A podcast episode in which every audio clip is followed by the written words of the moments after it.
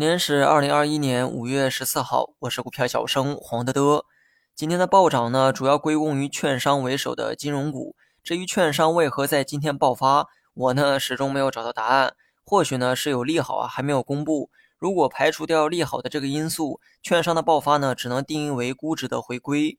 金融股估值低，这话光从我嘴里说了就不止两三遍。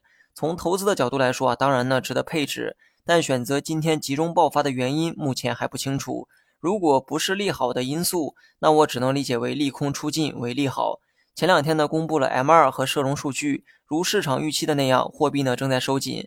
同时呢，老美也公布了 CPI 数据。数据出来之前，市场担心通胀，美股先跌了两天。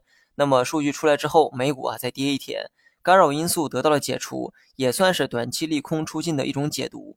美股昨晚呢也出现了一波反弹。美股的反弹呢，也带动了全球市场，而 A 股中领头羊呢，不再是周期消费股，而是改为了券商。目前呢，也没有看到券商单方面的利好。如果收盘呢还没有消息，那么估计今天的暴涨啊，就是必然下的偶然。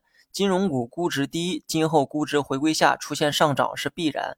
至于何时何地以何种方式上涨，那就得看偶然。盘后大家如果看到了有价值的消息，那么也欢迎你在评论区里分享。毕竟我写股评呢，时间上存在一些滞后，未能及时捕捉到的消息啊，欢迎大家来补充。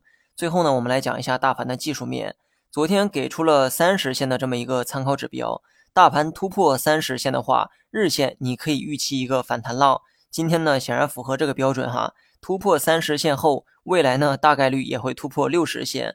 不过令我尴尬的是啊，这套动作一天就给完成了，也罢哈，涨得多呢，终归没有坏处。操作方面呢，我还是从前那个观点，今年少做短线，多做配置。像今天这种毫无征兆的暴涨，可遇不可求。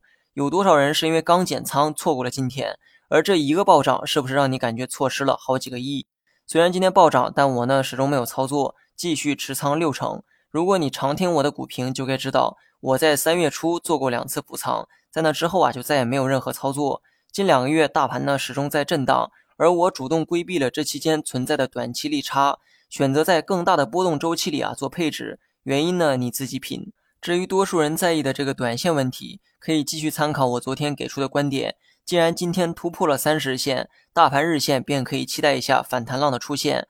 这期间三十日线依旧是一个关键。无论大盘选择持续反弹还是稍作调整，只要保持在三十线的上方，你呢便可以保持反弹的这样一个预期。好了，以上全部内容，下期同一时间再见。